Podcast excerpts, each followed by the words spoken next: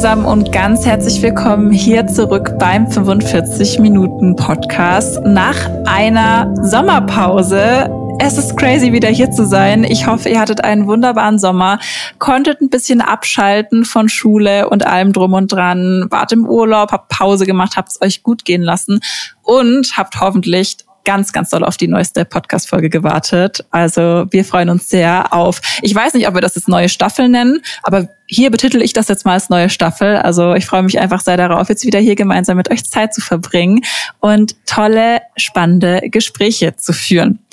Ich dachte mir, beziehungsweise wir vom 45-Minuten-Team dachten uns, dass ja aktuell, jetzt wo die Schule für einige von euch wieder gestartet hat, dass wir doch mit einem Thema hier in dem Podcast wieder einsteigen, was super aktuell ist, wovon eure Schülerinnen und Schüler sicher sehr, sehr viel sprechen. Wir wollen nämlich heute über das Thema künstliche Intelligenz quatschen, aber da auch noch einen Schritt weitergehen und euch ein bisschen mehr mit einbeziehen und mal darüber sprechen, inwiefern denn Digitalisierung und auch Fortbildungsmöglichkeiten über die Digitalisierung möglich sind, inwiefern ihr als Lehrkräfte denn da einen Benefit von habt. Darüber werden wir heute quatschen und Ihr kennt das, ihr kennt das Spiel mittlerweile. Ich bin natürlich nicht alleine. Ich habe und äh, Verstärkung dabei, nämlich die liebe Diana.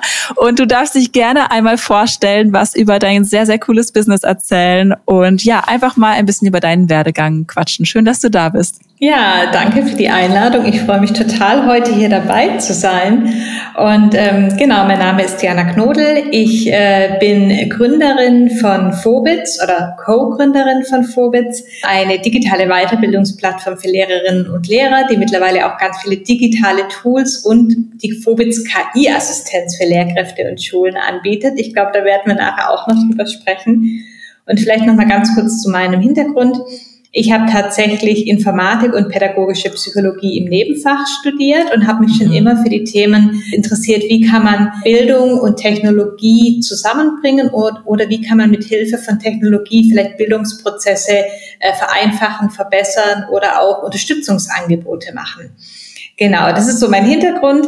Ähm, habe dann äh, eine Zeit lang in der Wissenschaft gearbeitet, äh, war dann eine Zeit lang in der Wirtschaft, aber ich habe mich, wie gesagt, immer sehr viel für, für auch Nachwuchsförderung interessiert und habe dann 2014 mein erstes Non-Profit gegründet. Da geht es darum, Informatik-Unterlagen äh, für Schulen zu entwickeln, so ganz äh, quasi kreativ, äh, produktorientiert, dass es Spaß macht. Und es wird auch von sehr vielen Lehrerinnen und Lehrern genutzt, die Informatik unterrichten. Häufig sind es ja äh, nicht studierte Informatiklehrkräfte, sondern viele müssen ja dann Informatik unterrichten oder dürfen Informatik unterrichten, aber ohne die entsprechende Ausbildung zu haben. Und ähm, die sind dann eben sehr dankbar, wenn sie äh, mit unseren Unterlagen äh, arbeiten können, unterstützend zu dem, was sie sonst machen. Genau. Und daraus ist dann so ein bisschen die Idee zu Vogels entstanden, weil wir hatten dann auch immer Fortbildungen angeboten ähm, und wurden immer öfter gefragt, ob wir nicht auch hier und da mal äh, quasi für eine Fortbildung jetzt von Hamburg nach Karlsruhe oder nach München kommen können. Das haben wir dann natürlich gerne gemacht, aber haben uns auch überlegt, es kann ja nicht sein, dass wir einmal quer durch Deutschland reisen, um danach halt zwölf oder im besten Fall auch mal 20 Lehrkräfte zu erreichen. Mhm. Und dadurch, dass wir aus der digitalen Produktentwicklung kommen, haben wir gesagt, okay, lass uns das doch mal als digitales Produkt denken mit Online-Kursen, ähm, die dann nicht nur von uns kommen, sondern von Lehrkräften für Lehrkräfte. Und so ist die Idee zu Phobitz entstanden vor fünf Jahren. Und ja, mittlerweile haben wir, ähm, ich glaube, über 280.000 Lehrerinnen und Lehrer, die sich schon bei uns weitergebildet haben. Und es werden täglich mehr.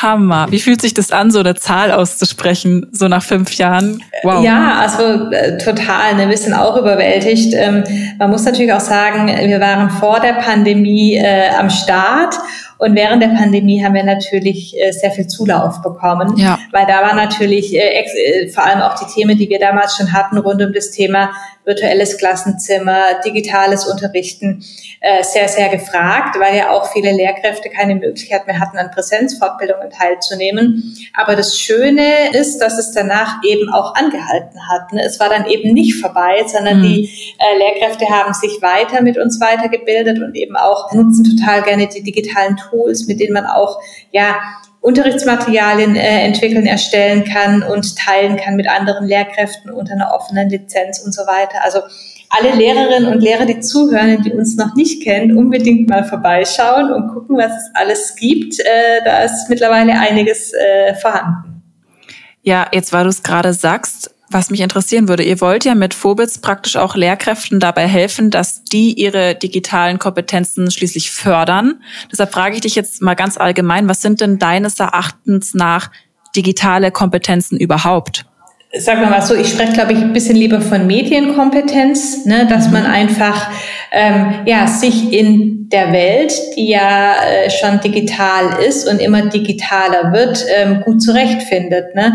Ähm, die viele Prozesse sind heute schon digital. Die Kommunikation findet über äh, jetzt wie bei uns über Laptop mhm. statt, über Smartphones. Und man kann eben viele Prozesse heutzutage abbilden. Ähm, es macht vieles einfacher, wenn das Ganze halt einfach digital unterstützt wird.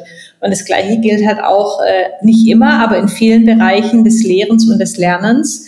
Und da spielt Medienkompetenz einfach eine wichtige Rolle. Also nicht nur in der Bedienung der entsprechenden Produkte, sondern auch, mir ist es immer wichtig, auch gerade so in dem Bereich, was wir viel machen mit Informatik und Programmierung, so ein bisschen einen Blick hinter die Kulissen zu werfen, dass man nicht nur eine Anwendung benutzt und Daten in Formular einträgt, sondern dass man auch versteht, was bedeutet das denn, wenn ich jetzt hier meine Daten eingebe? Die werden in der mhm. Datenbank gespeichert und können da für immer liegen, bis ich sage, sie sollen gelöscht werden. Und wenn ich das nicht sage, dann liegen die da für immer oder je nachdem, keine Ahnung, bis der Server mal crasht, was ja hoffentlich nicht passieren wird. Genau, also im Prinzip ist es ein ganz äh, breites Feld, digitale Bildung oder Medienkompetenz. Und ich glaube, ähm, da reden wir nachher sicherlich noch drüber, äh, jetzt äh, quasi mit der ganzen künstlichen Intelligenz und mit ChatGPT und allen möglichen Tools, die jetzt heutzutage äh, zur Verfügung stehen, spielt das Ganze nochmal eine viel größere Rolle. Was würdest du denn sagen, ganz konkret, inwiefern ist denn eine Medienkompetenz für mich jetzt als Lehrkraft in der Schule von Bedeutung? Weil ich denke da immer an meine Zeit, wo ich noch zur Schule gegangen bin, ist ja jetzt auch noch nicht ewig her. Und da gab es natürlich immer vereinzelte Lehrkräfte, die dann da noch mit dem Projektor standen und wir waren dann so, ah, warum kann er jetzt nicht irgendwie die Whiteboard nehmen oder das ein bisschen cooler darstellen? Was würdest du sagen, welche Rolle spielt denn diese Medienkompetenz jetzt spezifisch für Lehrkräfte im Unterricht? Mhm. Also ich glaube, da muss man auch unterscheiden zwischen, ich mache ähm, alten Unterricht nicht mehr auf der Tafel oder mit dem Overhead, sondern mache das, was ich vorher gemacht habe am, am Smartboard oder Whiteboard. Das bringt erstmal keinen Mehrwert. Ne? Mhm. Aber ich denke, wenn man es schafft, ähm, die digitalen Tools, die Produkte in die Medien zu nutzen, um einfach ein bisschen personalisierteren, vielleicht auch adaptiven Unterricht für die einzelnen Kinder anzubieten, dann haben wir durch die Nutzung digitaler Medien auch einen Mehrwert. Und ich glaube, da stehen wir gerade jetzt durch den Digitalpakt, sind jetzt ja hoffentlich die meisten Schulen einigermaßen gut ausgestattet, was, was Internetzugang angeht und was hoffentlich auch Geräte angeht, iPads und Co. Aber das reicht eben nicht aus. Ne? Jetzt geht es eben darum, wie kann ich diese Geräte sinnvoll nutzen und nicht nur PDFs anzeigen. Und ich glaube, da stehen wir jetzt gerade noch relativ am Anfang. Ähm, wir sehen natürlich, einige Schulen sind da auch schon Vorreiter, die machen schon ganz tolle Sachen. Und andere, die fragen eben bei uns auch oft an nach Unterstützungsangeboten, nach Ideen, nach Fortbildungen, die natürlich ganz dringend nötig sind jetzt. Also mhm. es reicht ja nicht aus, die Technik in die Schulen zu geben, sondern das sollte natürlich immer begleitet werden durch entsprechende Fortbildungsangebote die auch meiner Meinung nach dauerhaft und regelmäßig angeboten werden müssen, ähm, weil ne, also im Prinzip es passiert so viel in kurzer Zeit und da muss man einfach äh, sich weiterbilden. Das, das geht heute nicht mehr ohne. Und äh, genau. Stichpunkt Fortbildungen, weil wir es auch am Anfang davon hatten. Welchen Benefit haben denn so digitale Fortbildungen jetzt für mich als Lehrkraft? Weil das ist vermutlich eins der Klischees, was du schon ganz oft dir anhören musstest. Wenn ich mir das jetzt so vorstelle, eine Fortbildung online, habe ich selber auch schon gemacht, aber dann ist ja immer so, ich glaube, eine Grundattitude, mit der viele da reingehen, oh, da habe ich dann keine Interaktion, da habe ich dann nicht den Mehrwert, den ich in Präsenz habe. Ich denke, du hast tausend Gegenargumente. Erzähl sie mir alle. Was ist da deine Haltung zu? Genau, also meine Haltung zu ist, dass es verschiedene Angebote braucht. Es braucht sowohl die Präsenzfortbildungen, mhm. es braucht die Barcamps, es braucht die Konferenzen, aber es braucht eben auch ähm, asynchrone, ich sage jetzt mal Selbstlernkurse, die ich dann, wenn es bei mir passt, im eigenen Tempo bearbeiten kann. Ich kann immer wieder zurückspringen, ich kann es langsamer abspulen, ich kann es, ich bin typischerweise schneller abspulen, ne? also ich, ich höre mir alles immer schneller an. Aber es ist halt so, dass es für jeden passt und auch in den Alltag integriert werden kann. Ne? Also weil nicht jede Präsenzfortbildung ist passend äh, für eine alleinerziehende Mutter, die nachmittags einfach äh, keine Kinderbetreuung hat die will sich vielleicht mal lieber abends weiterbilden. Oder zwischen den Feiertagen sehen wir zum Beispiel, dass sich ganz viele Lehrerinnen und Lehrer auch weiterbilden, weil sie endlich Zeit haben. Und ich glaube, deswegen braucht es viele verschiedene Angebote. Und je nachdem, also mache ich, gehe ich einmal gerne auf eine Konferenz, aber dann will ich mich vielleicht auch mal wieder äh, weiterbilden online. Und dann habe ich zwischendurch mal eine Stunde frei und dann nutze ich die Stunde dafür und dann mache ich am nächsten Tag weiter oder nächste Woche. Und ich glaube, ähm, das ist so der Mehrwert, den man hat eben von dem Online-Angebot, dass es vielleicht ein bisschen besser in den Alltag und auf die jeweilige Situation passend ist. Ist dann da auch der Praxisbezug gegeben aus deiner Erfahrung? Also hattest du das schon, dass dann Lehrkräfte gesagt haben, boah, das war jetzt schön und gut, was ich in so einer digitalen Weiterbildung erlernt habe, aber mir fehlt so ein bisschen diese Umsetzung, das dann ins Klassenzimmer zu bringen. Was ist da deine Erfahrung mit so einer Angst? Genau, also das ist bei uns immer total wichtig, dass man genau diesen Unterrichtsbezug und den Praxisbezug hat. Die Fortbildungen bei Vogels werden ja auch von Lehrkräften für Lehrkräfte entwickelt. Und ähm, es sind ja nicht einfach nur Videos, die man sich anschaut. Ne? Es ist mhm. nicht ein äh, 60-Minuten-Video, ich sitze da vorne, lass mich berieseln, sondern es sind richtige Online-Kurse. Ähm, ich schaue ein kurzes Video, dann probiere ich was aus, ich muss irgendwie Fragen beantworten, ich muss was lesen. Also da versuchen wir schon so einen Methodenmix unterzubringen, dass es eben abwechslungsreich ist und dass man eben genau dieses Gefühl hat, man lernt was, was man auch wirklich idealerweise am nächsten Tag mit in den Unterricht nehmen kann. Und äh, Unterrichtsbezug, Praxisbezug sind bei uns immer sehr, sehr wichtig. Wie mache ich das jetzt, wenn ich jetzt zum Beispiel jemand bin von diesem alten Schlag in Anführungsstrichen, von dem wir vorhin gesprochen haben, die da vielleicht ein bisschen scheu sind, sich auf so eine digitale Methode einzulassen, sich weiterzubilden? Würdest du sagen, das ist vielleicht nicht für jede und für jeden gemacht oder bist du wirklich überzeugt der Meinung, dass Fortbildungs Konzepte jeglicher Art, egal jetzt ob bei euch oder bei anderen Anbietern, die einfach über ein digitales Medium ablaufen, dass die wirklich eine Chance für alle von uns sind. Also als Chance sehe ich es auf alle Fälle für alle, ähm, aber ich weiß natürlich, dass es unterschiedliche Präferenzen gibt. Ne? Ich, wir sehen auch äh, oder kriegen ganz viel tolle Rückmeldungen, eben auch von den Personen, die sagen, so eigentlich hatte ich es mir nicht zugetraut und eigentlich mhm. wollte ich das nicht machen. Aber dann haben wir das zum Beispiel in, in einem, im Rahmen von einem pädagogischen Tag gemacht und ich habe mich einen Tag damit beschäftigt und ich habe gesehen, es ist gar nicht so kompliziert, es macht Spaß, ich konnte es im eigenen Tempo anschauen und ich konnte es vor allem nächste Woche noch, also in der nächsten Woche nochmal anschauen. Ähm, ich kann mir relevante Dokumente runterladen und ausdrucken. Also da sehen wir, dass dann auch da so ein bisschen die Hemmungen abgebaut werden können, wenn man sich darauf einlässt. Aber ich glaube, ganz grundsätzlich wie immer und überall, das ist nicht nur in der Schule so, sondern überall gibt es solche und solche Leute. Die einen, den einen ist eben diese Präsenz Veranstaltung total wichtig und andere wollen sich auch gern online weiterbilden. Frau Graf, dürfen wir auch mal ChatGPT bei der Aufgabe nutzen? Vielleicht habt ihr selber ja so einen Satz schon mal in eurem eigenen Unterricht gehört. Wir wissen alle, künstliche Intelligenz ist aktueller denn je und wir von 45 Minuten sind der Meinung, dass sie gerade für uns Lehrkräfte ein super tolles Hilfsmittel sein kann. Ganz wichtig zu sagen ist natürlich hierbei, dass es in keiner Weise darum geht, unsere bedeutende Arbeit als Lehrerinnen und Lehrer zu ersetzen, sondern vielmehr zu erleichtern und zu entlasten entlasten. Mit Hilfe der KI von ToTeach könnt ihr ganz easy hochwertige Arbeitsmaterialien für euren eigenen Unterricht erstellen und dabei ganz, ganz viel Zeit, Geld und Nerven sparen. Von Arbeitsblättern, Hör- und Leseverstehen über Übungsaufgaben bis hin zum kompletten Unterrichtsentwurf. Ihr seht, die Palette ist wirklich riesig und da ist für jede und jeden definitiv was dabei. Falls ihr euch jetzt denkt, hm, so ganz überzeugt mich das noch nicht, klickt euch doch mal auf deren Website ein.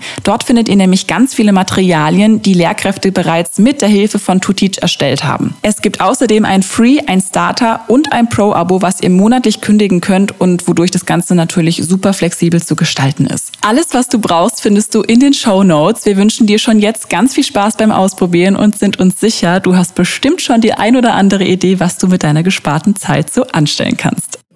Hier geht's ja bei uns ganz viel um Schülerinnen und Schüler, wie wir uns natürlich denken können. Was würdest du denn sagen, inwiefern ist so eine Medienkompetenz auch für gerade junge Leute, die wir dann unterrichten, relevant? Also natürlich absolut relevant, weil was wir ja sehen, die Kinder wachsen heute mit Smartphones, mit iPads auf und können die relativ schnell, relativ gut bedienen, finden auch raus, wie man irgendwelche Sperren umgehen kann und so weiter. Und ähm, was da einfach so wichtig ist, dass man die Kinder nicht alleine mit den Geräten lässt, sondern dass man das einfach mit den Kindern thematisiert. Auch so ein Gerät birgt gewisse Gefahren. Ähm, ich meine, das Internet ist riesig, da gibt es alles, was man sich vorstellen kann. Und da müssen Kinder natürlich auch äh, achtsam herangeführt werden, begleitet werden. Genauso wie man es hoffentlich auch mit Filmen und Fernsehen macht, dass man die Kinder nicht einfach davor setzt. Und ähm, deswegen ist natürlich Medienkompetenz sehr, sehr wichtig, da einfach von Anfang an begleitet einen guten Umgang zu lernen.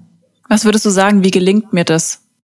Ähm, also zum einen ist es, glaube ich, ein Zusammenspiel äh, sowohl der Eltern, aber auch in der Schule ist Medien, muss Medienkompetenz natürlich eine wichtige Rolle spielen. Und ich glaube, das gelingt, indem man in erster Linie äh, quasi das Ganze nutzt, indem man das Ganze thematisiert, drüber spricht, die Chancen aufzeigt, aber auch die Risiken mhm. natürlich. Ne?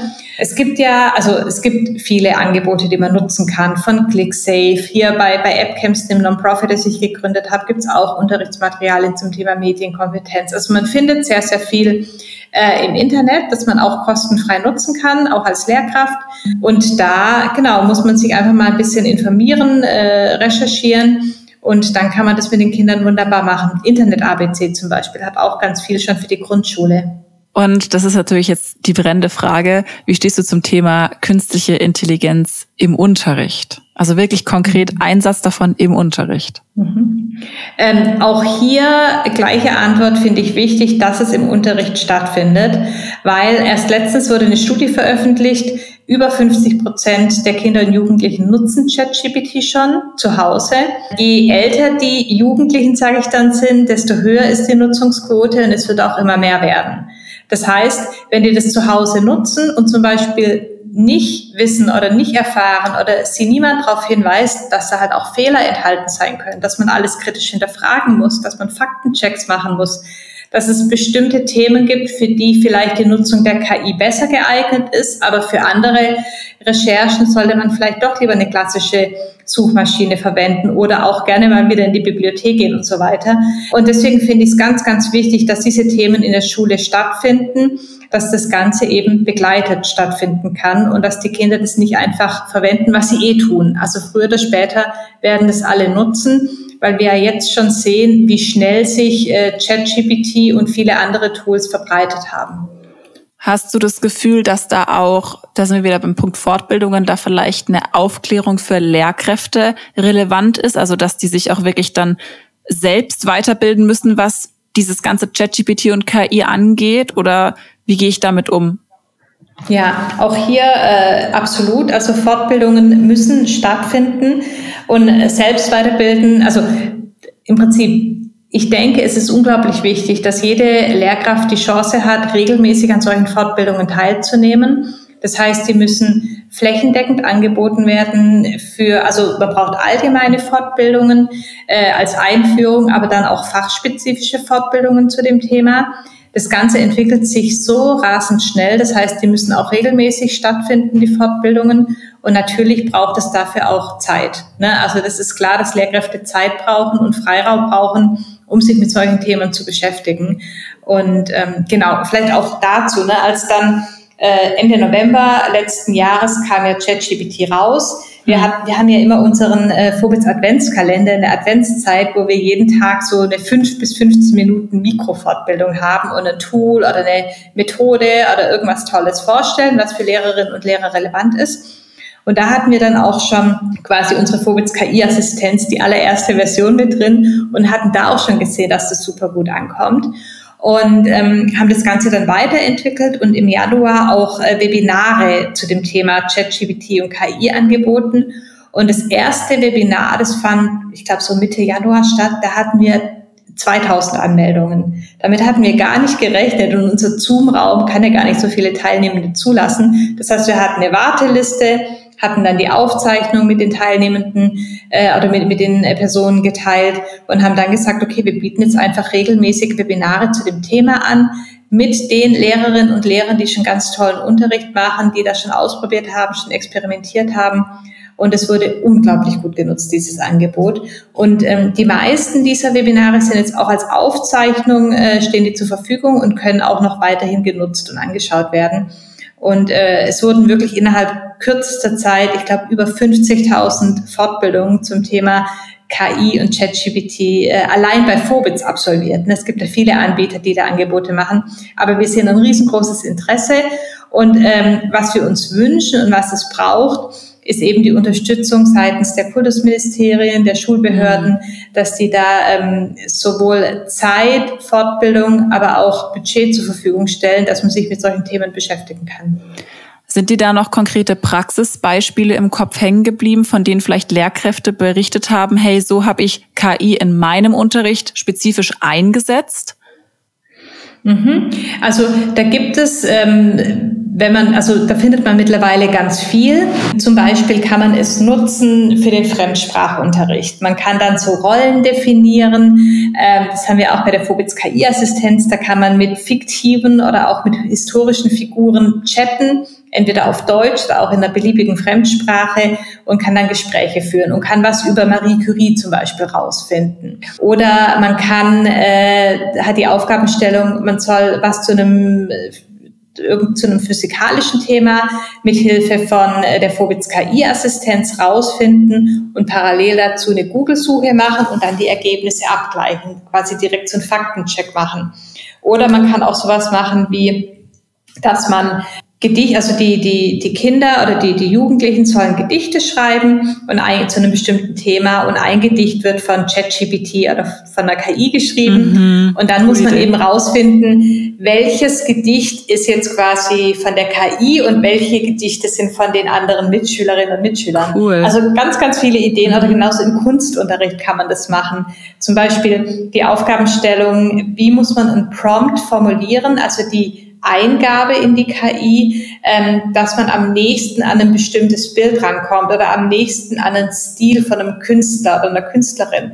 Also da muss man nur mal ein bisschen suchen und, und bei äh, Vobitz haben wir auch äh, die Zusatzqualifikation zum Thema künstliche Intelligenz und in dem Rahmen entstehen ganz viele Unterrichtsideen und auch OER-Materialien rund um das Thema künstliche Intelligenz, die dann geteilt werden. Wenn wir jetzt so viele Praxisbeispiele haben, also super cool mit auf die Idee mit den Gedichten fand ich jetzt gut, weil ich studiere ja auch Französisch und da äh, kommen ja auch schon ganz viele Ideen, wie man das vielleicht in Französisch cool einbinden könnte. Das ist natürlich eine super Idee.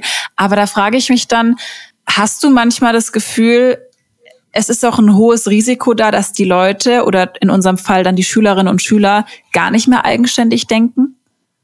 Also sagen wir mal so, wenn man die KI einfach nur nutzt, um ein schnelles Ergebnis zu bekommen, ist es natürlich eine gewisse Gefahr. Aber, und ich glaube, das wird sich jetzt, also wir, wir stehen ja noch relativ am Anfang. Das ist ja noch eine neue, eine relativ neue Technologie, wo noch ganz viel passieren wird.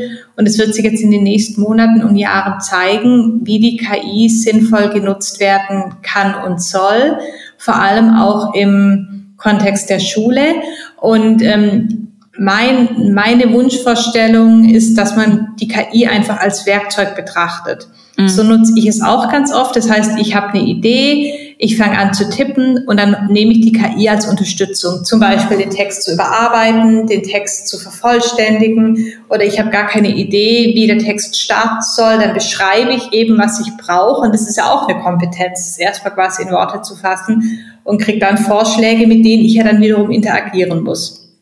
Also ich denke, es wird irgendwann einfach als ähm, ja, Werkzeug, äh, Teil unseres Werkzeugkastens sein, den wir völlig selbstverständlich verwenden. Aber trotzdem ist es, glaube ich, eine Gefahr, dass man einfach zu schnell die Dinge übernimmt, die man von der KI bekommt. Und da muss man dann Wege und Möglichkeiten finden, dass das Ganze, diese äh, kognitiven und kreativen Denkprozesse, dass die nicht zu kurz kommen. Hm, also ist deine Prognose, habe ich das richtig rausgehört, dass KI so ein bisschen wie, ich weiß nicht, wie der Duden, sage ich mal, wird, also total fast schon normal in unserem Alltag für die Zukunft? Das ist ich deine glaube, Prognose? Ja. ja. Ich, ich glaube ja und ich glaube auch, also gerade haben wir viele externe KI-Tools, die man dann mhm. extra aufruft. Ich glaube, der Trend wird auch dahin gehen, dass die KI mehr und mehr integriert sein wird ähm, in die Produkte, die wir sowieso nutzen. Ne? Dass wenn ich äh, jetzt Folien, äh, PowerPoint nutze oder so, dass ich dann einfach meinen Co-Piloten, so nennt es ja, glaube ich, äh, Microsoft auch, habe, der mir von Anfang an hilft, der mir Vorschläge macht, der mir Texte formuliert, der mir Bilder raussucht. Und vielleicht gibt es auch irgendwann äh, für Lehrkräfte quasi den Co-Teacher, der denen hilft, den Unterricht vorzubereiten, zu planen, der äh, unterstützt, der bei administrativen Tätigkeiten hilft. Und ähm, genau, ich glaube, da wird die Reise hingehen und dann ist es einfach integri ja, integriert in die Produkte, die wir sowieso nutzen. Also vor allem auch ein Zeitsparbenefit, oder? Wenn ich, Ab, wenn ich das absolut. jetzt so höre. Absolut. Und es sind auch so die Prognosen, zum Beispiel jetzt im Bereich Coding, also Programmierung. Und ne, äh, Programmiererinnen, Programmierer sind ja immer gesucht. Ne? Jeder hat immer zu viele Ideen, lange Roadmaps, so geht's uns auch, äh, was wir alles noch umsetzen wollen. Und äh, die Prognose ist, dass äh, ProgrammiererInnen 80 Prozent der Zeit einsparen können, wenn sie mit der KI wow. arbeiten. Und es in absehbarer Zeit. Ne? Und wenn man da wirklich hinkommt, kann man sich mal hochrechnen, was das an Produktivitätsgewinn bedeutet oder bedeuten kann. Ähm, also richtig gut. Ne? Und das wird sicherlich auch in anderen Bereichen der Fall sein. Ne? In, und gerade in dem Bereich Marketing, Texterstellung, gerade die kreativen Bereiche, ähm, da ist ganz viel Potenzial. Übrigens auch, übrigens auch für Lehrkräfte. Das glaube ich auch, dass da auch ganz viel äh, Potenzial ist bei der Unterrichtsvorbereitung, bei Korrekturen und Bewertungen. Das ist, glaube ich, ganz wichtig, dass klar ist, dass die KI das nicht komplett selbst übernimmt, aber man kann das als Unterstützung hernehmen, um vielleicht erstmal ja, eine erste Empfehlung zu bekommen, wie, wie der Text, der Aufsatz, was auch immer das für eine Aufgabe ist, zu bewerten ist. Und ich glaube, das ist auch ein ganz wichtiger Punkt, das mit der Unterstützung, weil letztendlich, und das ist, glaube ich, wichtig, dass wir das an der Stelle auch nochmal sagen, KI ersetzt natürlich keine Lehrkraft. Ja, und ich glaube, Absolut. das ist, also das ist das Feedback, was wir auch immer wieder so äh, von hier und da hören. Hm, ja, was machen wir denn da als Lehrkräfte noch, wenn die KI immer präsenter wird? Aber es gibt schon einen Grund, warum KI begleiten sollte und nicht ersetzen. 100 Prozent, totale Zustimmung. Und also ich glaube auch, dass äh, Lehrkräfte noch viel wichtiger werden für das ganze soziale, emotionale, die Gruppe zusammenzubringen, eben genau diese Medienkompetenz zu vermitteln, sicherzustellen, dass die, die Kinder eben verstehen, äh, was kann die KI, was nicht ähm, vielleicht wird es weniger dieses klassische, die klassische Wissensvermittlung äh, quasi geben. Die wird immer noch stattfinden, aber da kann man vielleicht zukünftig auch äh, bestimmte Programme oder KIs nutzen, die dabei helfen. Aber ich glaube, dass sich schon einiges verändern wird in der mhm. Bildungslandschaft, im, beim, beim Lehren und beim Lernen, wenn wir es wirklich schaffen, die KI auf eine gute Art und Weise zu nutzen. Und ich glaube, was da ganz wichtig ist, dass da jetzt einfach viele, ähm, ich sag mal, Stakeholder zusammenarbeiten. Das sind natürlich Lehrkräfte in erster Linie, weil das sind die Expertinnen, die sich am mhm. besten auskennen äh, in der Schule aber eben auch äh, die Ministerien, die das Ganze unterstützen und dann auch EdTech-Startups wie wir und andere, die da einfach bereit sind zu sagen, okay, lass uns mal gemeinsam überlegen, wie wir Schule an dieser Stelle unterstützen können. Ich bin sehr gespannt, wo die Reise mit der KI hinten geht. Also da erwartet uns, glaube ich, noch sehr, sehr viel. Und da wird sich mit Sicherheit auch, denke ich mir jetzt gerade, bis ich dann mal im Ref bin, mal gucken, wie es dann aussieht. Ob das dann schon so total in den Köpfen der Schülerinnen und Schüler drin ist. Ach ja, KI ist sowieso hier im Klassenzimmer gang und gäbe. Und mhm. ja, vielen Dank für, für diese ganzen Insights und diese ganzen, ja, diese ganzen Tipps und Tricks, wie man KI klug und doch sehr praktisch doch in Unterricht integrieren kann. Ja, Diana, danke, dass du das alles mit uns geteilt hast. Ich packe, wie versprochen, auch für euch, die jetzt zugehört haben, alles, was ihr zu Fobbits und Co. und zu uns natürlich wissen müsst oder könnt, in die Show Notes. Da findet ihr dann alles verlinkt, auch die Instagram-Accounts, unsere Webseiten, so wie immer. Und bitte kommentiert unbedingt unter unserem Instagram-Posting, das dann zu dieser Folge kommen wird, was ihr davon haltet. Ich finde es immer super spannend, da auch mehrere Facetten zu hören, mal auch zu erfahren, hey, bindet ihr KI in euren Unterricht ein? Nutzt ihr digitale Fortbildungsformate? Wenn ja, warum? Wenn nein, warum nicht? Danke, Diana, für deine Zeit. Ich hoffe, es hat dir gefallen hier bei uns.